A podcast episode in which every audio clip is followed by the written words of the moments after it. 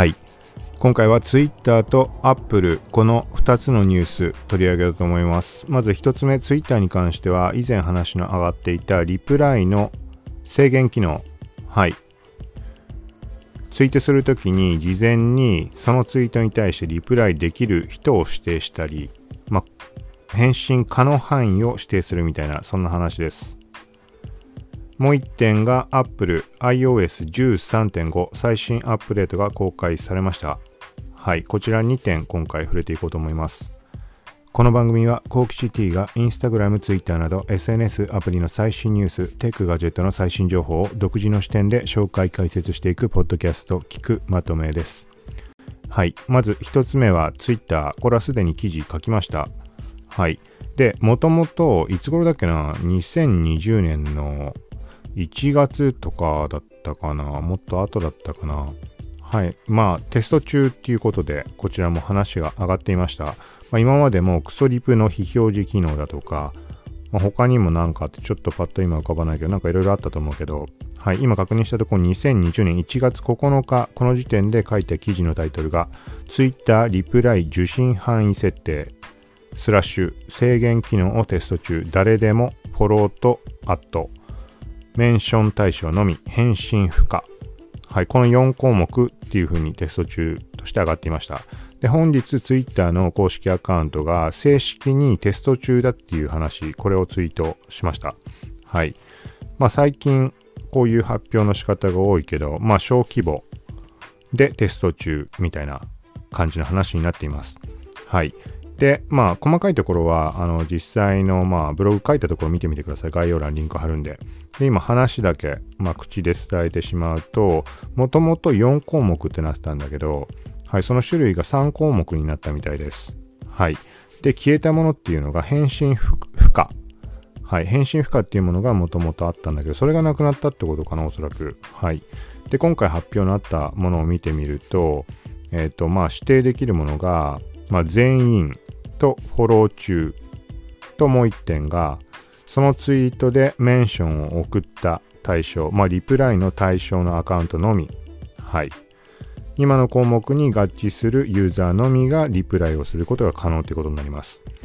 なので、まあそうだね、一番最後のが分かりやすいかね。まあツイートの中でアットマークつけて誰かに話しかけた時とかに、その人、その対象のみに制限するっていうのをやったとしたら、他の人たちは一切返信することができなくて、見るのみっていう形になります。リツイートとか、いいねは多分できると思うんだけど、はい。で、実際にこの機能は、まあ一部のユーザーっていうのはおそらくはフォロワー数多いとか影響力多い、高い人とかが中心に、まあそうではない人も対象の場合もあるとは思うんだけど、はい。で、実際に、まあ、この機能に関して触れていたところ、あのー、まあ、対象制限をしたツイートっていうところを目にしたんだけど、そしたら、コメントのボタン、あの、リツイートボタンの隣にある左側にあるやつ、吹き出しマーク。はい、これが、まあ、色が淡くなってるというか、色が反転してるって言い方がいいのかな。はい、まあ、ダークモードで見たから、ちょっと白いので見た場合にどうこうって色合いはわかんない。まあ、淡くなる感じだと思うんだけど、はい。で、タップできなくなってました。はい。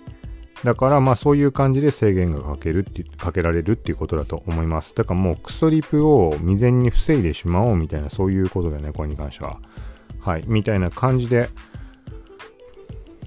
まあこの、まあいつも触れてるインスタにしろ、ツイッターにしろ、この嫌がらせだとか誹謗中傷、そこら辺の対策、あとは、ま、会話の活性化、そこにつながるようなところでいろいろ機能をどんどん実装していっています。まあ現状テスト中機能だけど、まあこれも正式実装されるよね、きっと。うん。まあプラスしかないというか、まあ、うん、まあそうだね。うん。まあどっちかって言ったらプラスなのかな。まあそればっかりがいいとも個人的には思わないけど、うん。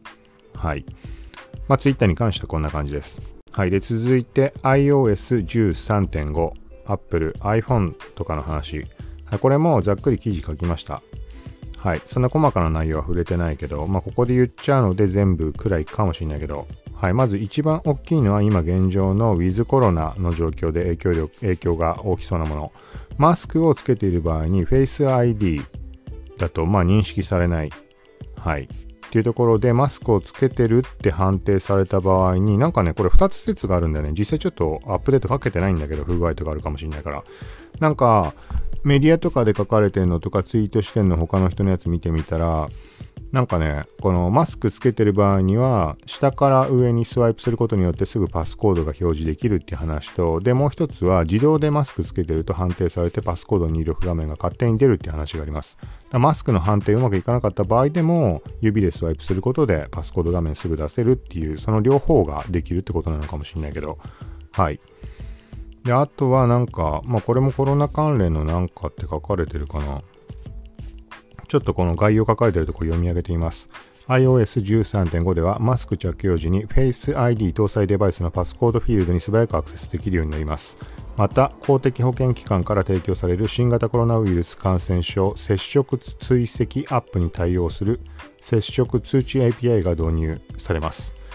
このアップデートにはさらにグループ FaceTime 通話のビデオタイルを自動的に目立たせる機能を制御できるオプションが追加され、バグ修正及びその他の改善も含まれています。はい。っていう風になってます。はい。で、個人的に気になったのは、これは13.5の話ではなく、もうちょい前の話で、どういう感じになるのかなってちょっと疑問だったのが、Apple Music で再生中の曲を iOS13.4.5 でインスタストーリーズにシェア可能になるとか、なんかそんな話が浮上してました。で、まあ今回来たのが13.5なので、どういうことなのか、あんまこういうところ細かく気にしたことないのでわかんないけど、はい。ちょっとタイミング見てこれは、うん、13.5してみようかなとちょっと早めにしてみようかなと思うけど、iPhone7 でアップデートかけようかなと思ったけど、そうすると Face ID は試せないもんね。うん、まあちょっととりあえず iPhone7 でやってみるかもしれないので、はい。まあ、なんか分かった点、今のインスタ関連とかもし影響あるのかどうか。うん。まあ、そのあたり何かあればまたシェアしようと思います。はい。ということで今回は以上です。で、前回の配信1時間ぐらい話したんだけど、インスタグラムとか Facebook ショップス、はい。っていうなんかインスタショッピングと何が違うのみたいに思った人もいるかもしれないけど、そのあたり結構細かく話をしてます。まあ完全に合ってるかどうかちょっと謎だけど、一応調べた上で話をしているので。はい。で、もう一点ブログの記事も、まあ今言った件に関してもブログかけてないんだけど、あの話したのをあの整理した上でブログ書こうと思ってます。で、もう一点大きいものだったのが、インスタグラムのガイドっていう機能かな。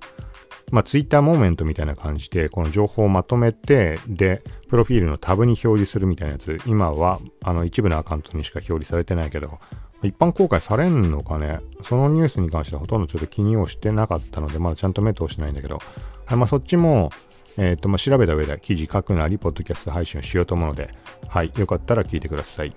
さようなら。